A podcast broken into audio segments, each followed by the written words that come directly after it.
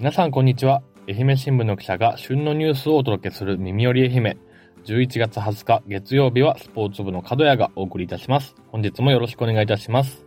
先週に引き続いての告知となりますが、この耳より愛媛、2024年愛媛新聞の新年号で特集面を組むことになっております。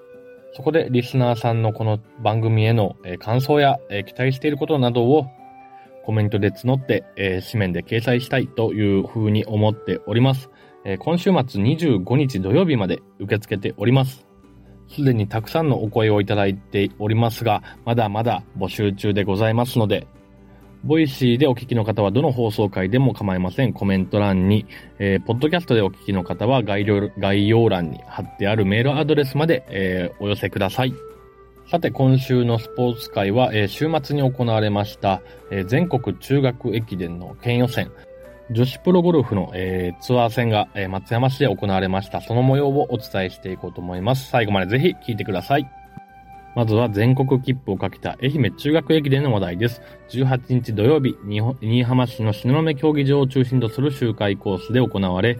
女子は新居浜南中学校が42分32秒で初優勝を飾りました。男子は泉川中学校が59分42秒、6年ぶり2度目の頂点に立ちました。両校が12月17日、滋賀県で開催の全国大会に出場します。非常に冷え込んだ、土曜日の午前中のレースでした。気温は9度。大会温度では3度、4度だという情報もありましたけれども、そんな中女子は、まあ前評判の高かった新居浜南の初優勝となりました。女子は5区間で1区と5区が3キロ、2から4区は2キロという全長12キロでのレースだったんですけれども、新居浜南は1区の2年生現代が、えー、1位と3秒差の2位で、えー、タスキを渡し、2区で逆転。そこから3区、4区、5区とトップを守り抜いての、えー、ゴールとなりました。メンバー構成は3年生が2区に1人、他は1、2年生で、えー、走るという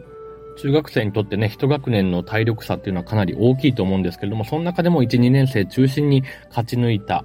ということです。新居浜南はですね、この新居浜勢が、まあ、県内中学駅伝で、上位に入ることが多い中で、まあ、初めての優勝になりました、今回が。その、えー、秘訣というか、その原動力というか、えー、なんというか、ちょっとごめんなさい、言葉が出てこないですけど、えっ、ー、と、まあ、毎朝ですね、まあ、有志を募って、えー、体力づくり、ランニングの時間を、えー、2年前から学校で作るようになったということで、その中で駅伝に参加したい、えー、参加者を募って、えー、チームを編成するということで、まあ、陸上部がない中で、大会に出場をしてきたと。2年前が、まあそういう取り組みを始めた2年前が、まあ24番だったかな。昨年が3位入賞を果たしてっていうことで、まあ着実にその取り組みが成果を上げて、えー、今回、えー、初優勝になったということで、今回優勝メンバーの中にはですね、吹奏楽部の、えー、選手、2年生の3区を走った選手なんですけども、吹奏楽部の選手が区間賞を取るなど、まあ、あまり聞いたことないですよね。文化部とこの運動部の両立を果たしたという選手がいたりだとか、まあ非常になんというかな、個性派集団というか、子供のなんというかな、可能性をすごく引き出したチームだったように感じました。強い風が吹く中で向かい風の前半に、えー、ペースを上げて折り返したら、まあ、背中に風を受ける中で、まあ、苦しみながらも背中を押されてハイペースを保つという、えー、レース展開を全員が実行し、えー、ぶっちぎりでの1位となりました。男子は大混戦、順位が、目まぐるしく変わる中で、えー、最後アンカー勝負になりました。えー、泉川の選手と新居浜南の選手が、えー、残り1.5キロまで横並びで、えー、しのぎを削るレースだったんですけれども、最後は泉川の長野選手が振り切って、えー、優勝、6度目の優勝、あ、ごめんなさい、6年ぶり2度目の優勝を決めました。このアンカー勝負もさることながら、えー、3区の神山選手がですね、えー、主君の走りを見せましたトップと11秒差の3位でタスキを受けまして、中間点でトップに立ったんですけれども、この神山選手ですね、2区の選手からタスキを受ける直前までですね、その靴紐を結ぶ仕草をずっとしてて、あれ大丈夫かなと思ってたんですけども、まあ、走り出した途中でですね、シューズが結局脱げてしまって、えー、まあ、両足、靴が脱げた。もう靴下のまま走ってトップに立って、アクシデントをもろともせず、まあ、後ろの選手に繋いだという、えー、場面がありました。そしてこの泉川中学校を率いるのが井上博監督なんですけれども、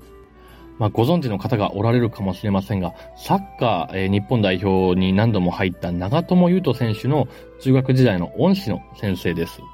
長友選手は西条北中学校の出身で、えー、この県中学駅伝にも走って区間3位になった、えー、経歴のある、方なんですけれども、その長友選手がやっぱりこの中学駅伝を経て、中学駅伝があったから、え今の自分があるっていうことをね、過去に口にしたことがあるぐらいですね、この大会に非常に思い入れのある長友選手なんですけれども、そんな長友選手からこの井上監督にですね、この、えー、駅伝当日、選手に向けて、まあ、井上先生に対して選手に向けてのメッセージが長友選手から届いたと。その、なんていうかな、メンタルお化けの長友選手からの言葉を受けて、えー、奮い立った、えー、泉川の選手たちでした。特にアンカーで走った長野選手は、えー、普段サッカー部で活動をしていて、まあ、将来はプロを目指すという選手だったんですけれども、まあ、長友選手とはその井上先生を介してですね、えー、長友選手が帰省した際には一緒にボールを蹴り合ったこともあるというような、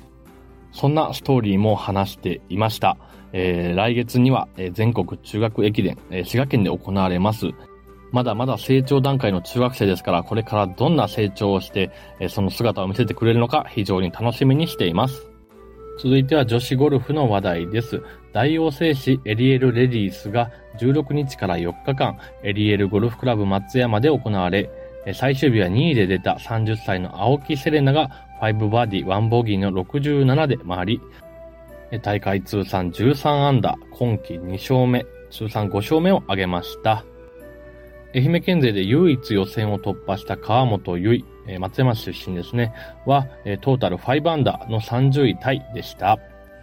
ということで、まあ、国内ツアーのもう最終盤に差し掛かっているということで、毎年このあたりで年間女王も確定してくるということで、非常に注目を浴びれる、浴びる、え、エリエル・レディスですけれども、まず大会がですね、18日の土曜日、まあ悪天候のため中止になって、えー、4日間の日程が3日間に短縮されたんですけれども、その中で、え、地元の川本優衣選手、3日間ともアンダーパーで回って30位に入るということで、川本選手、今シーズンはですね、まあ、前半戦で、えー、まあ、ツアー戦に出場するシード権というものを、えー、失ってしまいまして、非常に苦しいシーズンを送っていたんですけれども、最後、えー、地元でですね、いい締めくくりというか、まあ、悪くないゴルフを見せました。ここ数年ちょっと厳しいゴルフが続いているんですけれども、まあ、今大会では、今の自分の精一杯は出せたというふうに振り返っていまして、その裏側には、まあ、夏以降、えー、コーチへの、コーチからの指導を、え、やめて、え、自分自身でスイングを改善したことにあるということです。え、自分を信じる気持ちが強くなった。よりよくスコアメイクするための考えも磨かれてゴルフが楽しくなったということで、え、まあ、試行錯誤を繰り返しながら着実に、え、自分の糧としているということです。来シーズンのツアー参戦に向けての、え、トーナメント戦がこれから始まるということで、一つ地元大会で掴んだ手応えっていうのをね、活かしてこれから戦ってほしいなと思います。またこの大会には、会場、エリエルゴルフクラブ松山の研修生となっているアマチュアの木戸ひな選手、それから川上千夏選手の両、愛媛県人も出場しましたが、2日間で予選落ちをしています。2人ともスコアを伸ばすことはできませんでしたけれども、プロ選手と一緒にラウンドを2日間終えたということで、今後につながる貴重な経験を得たということで、また将来ね、プロとして、国内ツアー、また海外ツアーなんかにもね、参戦するような姿を見られたらなと思います。では、エンディングです。今日は、土曜日版に登場していただきました正岡記者から、急に寒くなりました防寒対策どうしてますか？というバトンが届いております。ちょうどこの週末には、えー、今シーズン初と言ってもいいかな、えー、全国的に寒波が日本列島に、まあ、やってきたということで、私は土曜日先ほど読み上げた中学駅伝の取材で新居浜市に行ってきたんですが、まあ道中石槌さんもですね、えー、すっかり雪化粧をしておりまして、まあ、キンキンに寒いなというのを久々に体感してきました。まあ天気予報を見て分かってはいたんですけれども、寒くなるのは。ただ、ダウンも着ちゃうと、なんか今シーズンの冬耐えれないんじゃないか本格的な冬を迎えるにあたっては、今日ダウンを着ては負けるんじゃないかなと思って、ちょっと薄手のパーカーを着ていったんですけれども、これ大失敗しまして、震えながら取材をする羽目になりました。ただ、防寒対策は、えー、心得ているつもりでして、まあ、私が頼りにしているのは夏場も、夏場の暑さ対策も含めて、えー、ワークマンさんの商品を着用する、まあ、これに尽きる、まあ、これしか対策をしてないぐらいなんですけれども、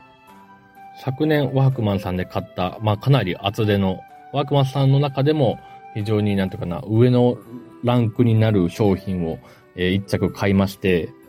昨日日曜日は土曜日の反省もあってその服を着たんですけれども、えー、まあ日曜日も寒かったんだけど、